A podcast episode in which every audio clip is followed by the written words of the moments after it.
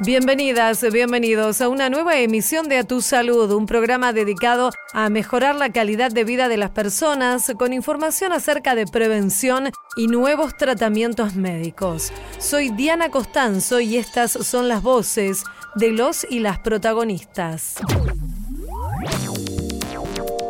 una medicación de alta tecnología, lo que nosotros llamamos medicamentos biológicos. Fue aprobada en la Argentina una droga biológica para el tratamiento de los casos severos de dermatitis atópica. Entrevistamos a la médica dermatóloga del Hospital Austral, Carla Castro. Es una de las primeras causas de muerte en el mundo, son 15 millones y medio de ACV por año que ocurren. Cada nueve minutos se produce un accidente cerebrovascular en la Argentina. Conversamos con el jefe de la unidad de ACB de la Clínica La Sagrada Familia, Juan José Sirio. Nunca se hizo un congreso para pacientes realizado por los pacientes. Se realizará el primer Congreso Argentino de Pacientes con Cáncer. Dialogamos con el presidente de la Fundación Hospital Universitario, Fernando Gallo Cornejo.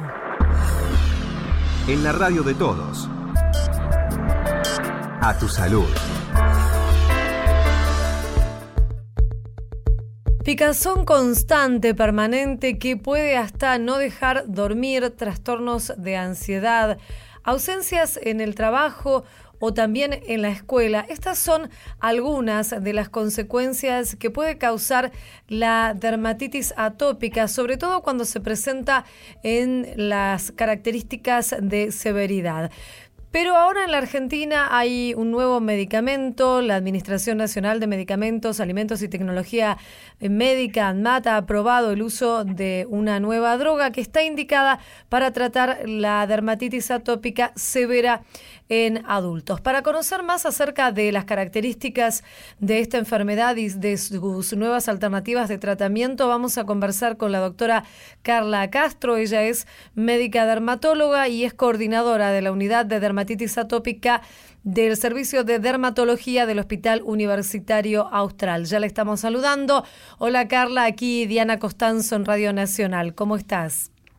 Hola Diana, ¿cómo estás? Muchas gracias por atendernos. Carla, en principio y para ponernos en contexto, para que nuestros oyentes eh, conozcan más acerca de esta enfermedad, ¿cómo podés definirnos la dermatitis atópica? La dermatitis atópica es una enfermedad crónica, inflamatoria, que afecta a la piel eh, y se caracteriza por una piel muy seca en general, este, muy fácilmente irritable como mencionabas, eh, pica, en algunos casos pica mucho al punto tal que dificulta las tareas cotidianas y dificulta el descanso, digamos, los pacientes no pueden dormir. Y por otro lado, la aparición de manchas, de ronchas este, coloradas en la piel y bueno, y, otro tipo de lesiones por el mismo rascado, ¿no? Ahora, eh, Carla, hablábamos de que también hay diferentes eh, grados de esta enfermedad. ¿Puede presentarse con manifestaciones más leves o más severas? Sí, es una enfermedad bastante frecuente. Afecta mucho un porcentaje grande de la población, la mayoría de las veces en la infancia, pero también puede afectar a los adultos y lo que tiene característica es que tiene un espectro de, compromiso muy amplio. Hay pacientes que tienen una forma muy leve, que simplemente con cuidados diarios de la piel, con productos adecuados para su higiene y una buena cantidad de crema hidratante, logran controlar el cuadro y por otro lado hay un menor porcentaje de pacientes que tienen una enfermedad más severa, que los afecta mucho más y que requiere de tratamientos más complejos como bueno como este nuevo medicamento que ha sido aprobado en nuestro país. Este nuevo medicamento se llama Dupilumab, la droga, y recientemente, como comentábamos, fue aprobada por la ANMAT. ¿Podés contarnos acerca de las características de esta droga, de cómo actúa y en qué casos está recomendada su utilización? Es una medicación de alta tecnología, lo que nosotros llamamos medicamentos biológicos. Este, la base de estos tratamientos es tratar de eh, justamente ir al blanco del problema, a las moléculas que son responsables en primera instancia o que conocemos actualmente que son responsables de gran parte del desarrollo de la enfermedad y poder bloquear, digamos, la acción de estas moléculas. Los biológicos son productos proteicos, lo más bien conocido esto es por lo cual el, profesor Milstein ganó el premio Nobel hace ya muchos años por los famosos anticuerpos monoclonales. Bueno, dupilumab es un anticuerpo monoclonal que tiene como característica ir directamente al, blanco, digamos, a, a, una proteína que es un receptor sobre el cual actúan sustancias inmunológicas favoreciendo el desarrollo de la enfermedad. Mm. Como dupilumab bloquea este receptor, bloquea en gran parte, digamos, del mecanismo por el cual la enfermedad se manifiesta. De lo que se conoce actualmente hay dos sustancias que se llaman interleuquina 4 e interleuquina 13, que serían como por ahora lo que, de lo que conocemos científicamente las vedettes, digamos, irresponsables de gran parte de, la, de las manifestaciones de la enfermedad.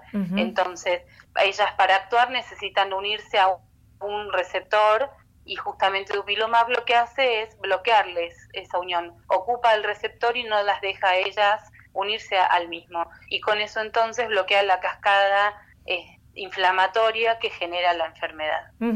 Estamos hablando con la doctora Carla Castro, médica dermatóloga. Ella trabaja en el Hospital Universitario Austral. Como sabrás, Carla, a través de tu experiencia en atender personas que viven con esta enfermedad, cuando aparece una novedad de este tipo, esto genera obviamente muchísimas expectativas. ¿Cómo va a ser la disponibilidad aquí en, el país y en todo caso, digamos, si se puede ir avanzando en, en una cobertura del sistema de de, salud, tanto público como, como privado, para que los pacientes puedan tener acceso a esta medicación? No solamente en dermatología, sino que en todas las disciplinas médicas se ha ido avanzando mucho en diferentes tratamientos con tecnología avanzada y esta tecnología muchas veces tiene la, dificultad de, de, los costos, ¿no? Esta medicación, por supuesto, va a estar indicada solamente para aquellos pacientes con enfermedad severa, como dijimos hace un rato, que no respondan a los tratamientos que habitualmente tenemos disponibles para la enfermedad o que no puedan recibirlos por alguna contraindicación. Y se está trabajando un poco en, justamente en las características necesarias para que todos los pacientes que requieran la medicación puedan tener acceso a ella a través de este, la indicación médica correcta, por supuesto, sus obras sociales, sus prepagas o el sistema de salud nacional. La verdad es que estamos intentando también, ya se ha trabajado mucho con psoriasis, muchos de ustedes quizás lo conocen, sí, claro. la posibilidad de brindarles ese acceso a los pacientes con psoriasis, también a, las medicaciones que les correspondientes a la enfermedad de tecnología. Bueno, estamos en camino, digamos, a trabajar en esto eh, para esta medicación también, ¿no? Digamos, siempre considerando que es una medicación para un grupo especial de pacientes, no para todos los pacientes. ¿Ya está en uso en otros países eh, Dupilumab, es así? Es así, sí, en, muchos países del mundo ya se está utilizando con estas mismas indicaciones, con muy buena respuesta y le ha dado realmente a los pacientes que sufren, que padecen esta enfermedad, una, nueva perspectiva, una esperanza este, en sus vidas. Queremos aprovechar el contacto con ustedes y la difusión que ustedes puedan hacer para, para que los pacientes que tienen esta dermatitis atópica severa y han dejado de consultarnos porque creían que ya no había nada más para hacer, que vuelvan a la consulta médica, que estamos para atenderlos, para ayudarlos, para acompañarlos con esta o con la medicación que creamos oportuna para, para cada paciente. ¿no? Claro, porque tal vez si no es esta nueva droga que como vos nos indicás, Carla, es para ciertos casos severos y que el profesional o la profesional tienen que evaluar, tal vez pueden mejorar la calidad de vida con otras de las medicaciones que están disponibles. Me parece que este mensaje también es importante para las personas que tal vez ven su calidad de vida mermada debido a que viven con esta enfermedad crónica, ¿cierto?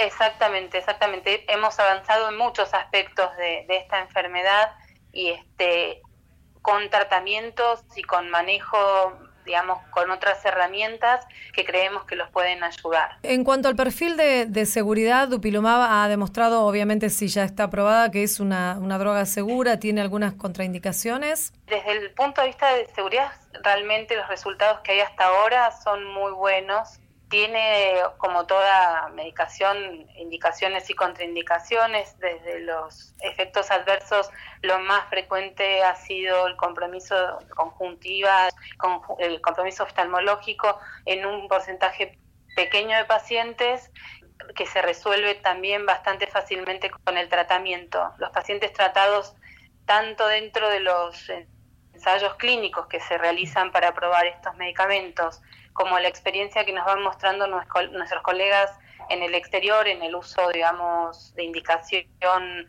eh, habitual, de, indicación desde, desde la consulta diaria, no han mostrado efectos adversos de, alarma, digamos, ¿no? Entonces eso también nos, nos da una, una esperanza importante porque quizás algunas de las medicaciones que teníamos disponibles hasta este momento, si bien nos ayudaban mucho a controlar algunos aspectos de la enfermedad, también tenían la contraparte de algunos efectos colaterales que nos limitaban o a veces nos impedían su, su, utilización. Carla, finalmente para cerrar esta charla, la aplicación, ¿cómo se realiza? ¿Es inyectable y la periodicidad cómo está indicada?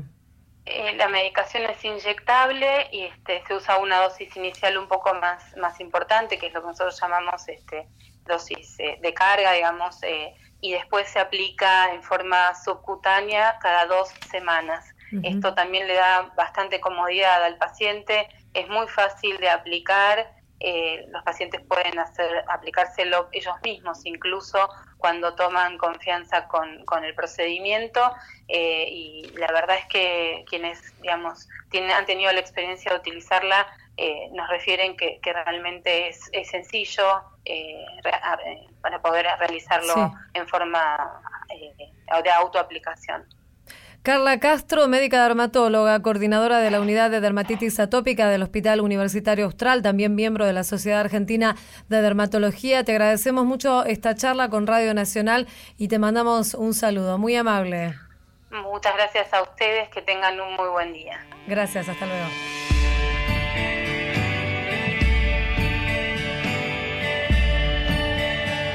A tu salud, por la radio de todos.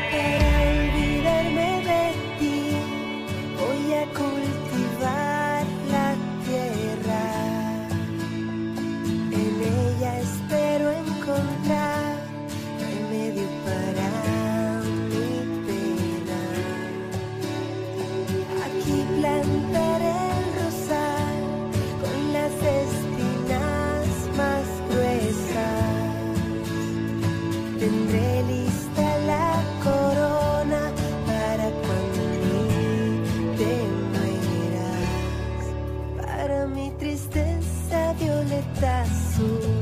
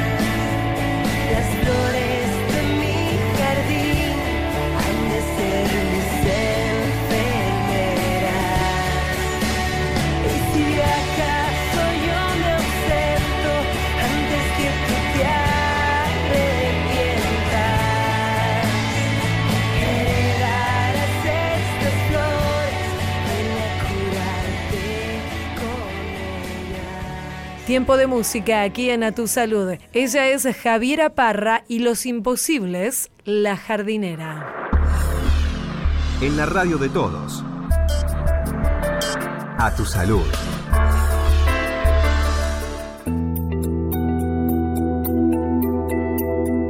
En la Argentina se produce un accidente cerebrovascular cada nueve minutos y hay que decir que eh, estos ataques pueden prevenirse y que también hay maneras y formas de detectarlos a tiempo para que puedan ser tratados y evitar las secuelas. Vamos a conversar aquí en Radio Nacional con el jefe de la unidad de ACB de la Clínica La Sagrada Familia, el doctor Juan José Sirio, ya lo estamos saludando. ¿Cómo le va, Juan? Muchas gracias por atendernos. No, por favor, y gracias por la comunicación. Juan, queríamos en principio que nos defina para que todos estemos en tema, ¿de qué hablamos cuando hablamos de un accidente cerebrovascular? Para nosotros el, el ACV o ataque cerebrovascular son las situaciones que ocurren cuando la circulación del cerebro está comprometida, ya sea porque se tapa una arteria en ese caso tenemos los ACV que conocemos como isquémicos o porque se rompe la arteria, y en ese caso tenemos los ACV hemorrágicos. Y la significancia de esto, que es una de las primeras causas de muerte en el mundo, son 15 millones y medio de ACV por año que ocurren, la causa de discapacidad principal. Entonces uno tiene una idea de la magnitud de esto y lo traslada a la importancia de lo que vos mencionabas, es que esto es prevenible y es tratable. Claro. Eso significa que nosotros sin neutralizamos los factores de riesgo, podemos evitar que ocurra una ACV. Seguro, y, Juan, me interesa justamente esto, porque los factores de riesgo entiendo que están en aumento y esto es lo que está haciendo que aumente justamente la cantidad de ACV en todo el mundo. ¿Podría recordarnos cuáles son estos factores? Nosotros los dividimos en dos grupos, los factores de riesgo. Aquellos que no podemos modificar, como son la genética, la edad, el sexo de cada paciente, eh, y esas son consecuencias que nosotros no podemos modificar y que tienen una influencia sobre el, origen, la causa o la incidencia de la CD. Sí. Y segundo, tenemos los que sí son modificables, este, que ahí sí podemos actuar, que son la hipertensión, la diabetes, el colesterol, el sobrepeso, el cigarrillo, arritmias cardíacas. Básicamente ahí están un grupo de, de situaciones que con cambios en los estilos de vida o en los hábitos de vida, eh, una buena alimentación, la actividad física eh, y obviamente identificando si tenemos alguno de estos presentes y neutralizándolos con el mejor tratamiento posible, uno puede evitar hasta el 90% de los ataques celulares. Ahora decíamos también, eh, Juan José, el tema de poder detectar una ACV o cuando una persona está sufriendo un ataque de este tipo y que pueda ser atendida a tiempo y la importancia de evitar las, las mayores discapacidades que esto puede ocurrir. ¿Cómo nos damos cuenta? ¿Cuáles son aquellas guías que los profesionales indican de que una persona está sufriendo un accidente cerebrovascular? Es buena pregunta porque para nosotros, a través de las campañas de educación y generando el conocimiento de estos síntomas, podemos hacer que la gente concurra rápidamente a la atención y poder revertir los estragos que genera la enfermedad. Esos síntomas básicamente son, los juntamos en cinco grupos. Los síntomas motores, que puede ser la debilidad, de una parte del cuerpo o más comúnmente de la mitad del cuerpo. Paciente súbitamente pierde fuerza en cara, brazo y pierna. Después tenemos un dolor de cabeza de inicio súbito, brusco, el peor dolor de cabeza en la vida de una persona. También puede ser un síntoma inicial de una CD. Después tenemos el síntoma en el habla, que es ya sea la dificultad para encontrar las palabras de lo que queremos decir o no podemos articular bien las palabras como que se nos traba la lengua. Después tenemos los síntomas de incoordinación, ya sea para realizar un movimiento con el brazo o para mantener nuestro equilibrio. Y por último, los síntomas sensitivos, que es la pérdida de la sensibilidad de la mitad del cuerpo o de cara y brazo, por ejemplo. Lo importante es que son de inicio brusco, no es un síntoma de un dolor de cabeza que va empezando de a poco o un hormigueo en un brazo que este, tenemos vinculado tal vez a una contractura acá. Los síntomas de la CD se caracterizan por su inicio brusco, súbito. Ahora, una persona que está sufriendo algunos de estos síntomas, porque no deben ser tal vez todos eh, simultáneos, ¿qué es lo que tiene que hacer? ¿A qué servicio se recomienda concurrir? ¿A un hospital público? ¿Llamar a una ambulancia? ¿Cómo se debe actuar? Bien, sí, buena observación. Los síntomas, como mencionaste, muchas veces son aislados y otras veces son combinados.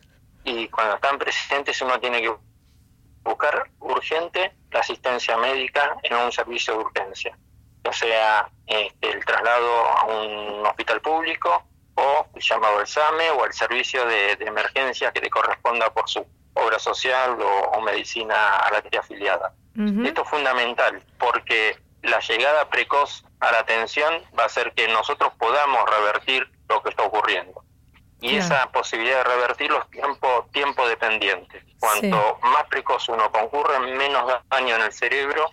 Y si uno logra, después desde el punto de vista médico, destapar la arteria, inyectando una medicación en forma endovenosa que licúa el coágulo que está obstruyendo la arteria o a través de un catéter extrayéndolo, podemos devolver el flujo sanguíneo y hacer que el daño sea menor.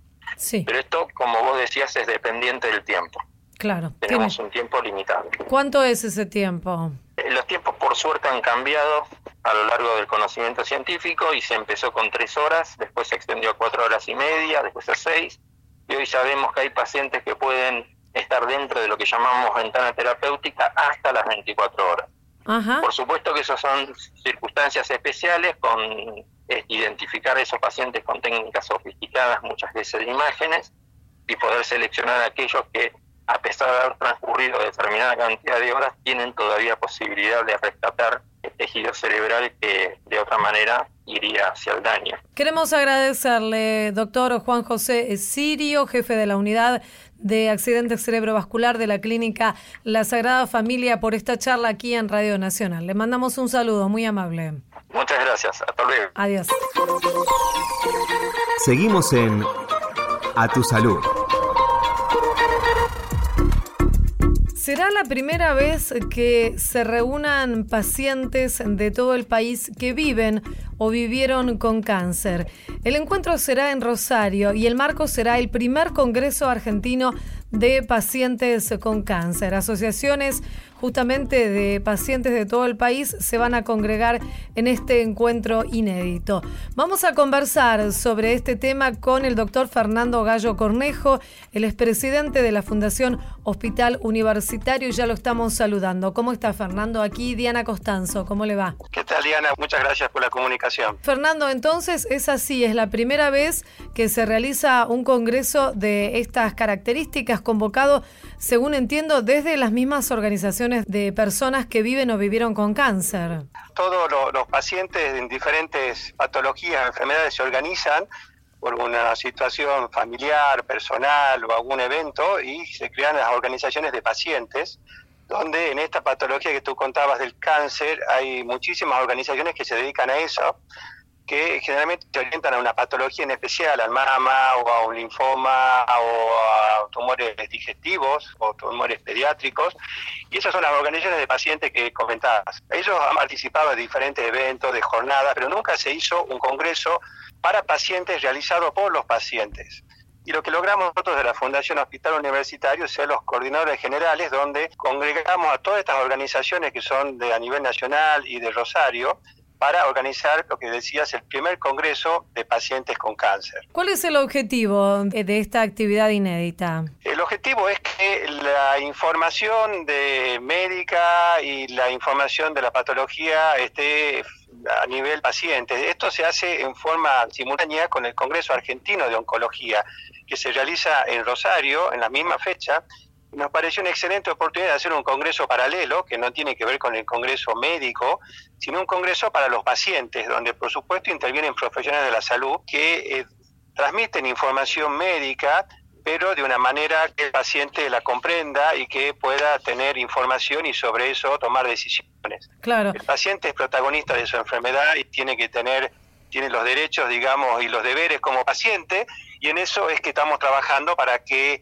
este tipo de congresos los pacientes tengan la mejor información posible y no esto de que están en internet, googlean una página y se llevan una desinformación en general. Es súper interesante esto que usted cuenta de, mm, de alguna manera, eh, democratizar lo que es la información médica y que llegue a las personas o a las familias que están atravesando la enfermedad. El diálogo y la manera, digamos, de la transferencia de la información está pensada para los pacientes y además algo que es muy importante que es la experiencia de los pacientes que les transmiten a los otros pacientes. Entonces, eso es lo más valioso que tienen las organizaciones de pacientes donde la adhesión a los tratamientos eh, se está demostrada que es mucho mejor cuando la indicación de qué hacer o cómo eh, llega de la mano de un par, de un paciente que ha vivido esto o que padece lo mismo, que de un médico, un doctor que tiene el conocimiento técnico pero no tiene la vivencia de cómo es la situación.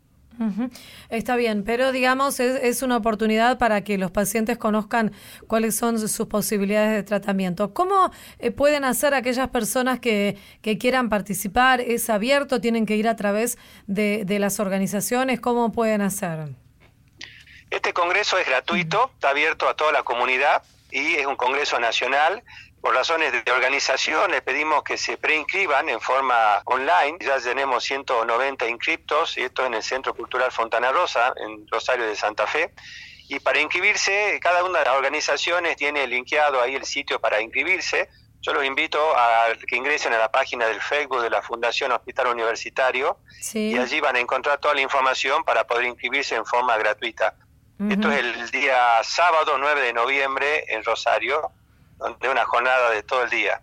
Bueno, queremos agradecerle, doctor Fernando Gallo Cornejo, presidente de la Fundación Hospital Universitario, por esta charla y esta convocatoria a las personas que viven o vivieron con cáncer y también, por supuesto, a sus familiares. Muchísimas gracias y le mandamos un saludo. Gracias, Diana. Un saludo para toda la audiencia. Muy amable, adiós. Esto fue A Tu Salud, un programa dedicado a los últimos avances en medicina, prevención y tratamientos. Hasta la próxima emisión.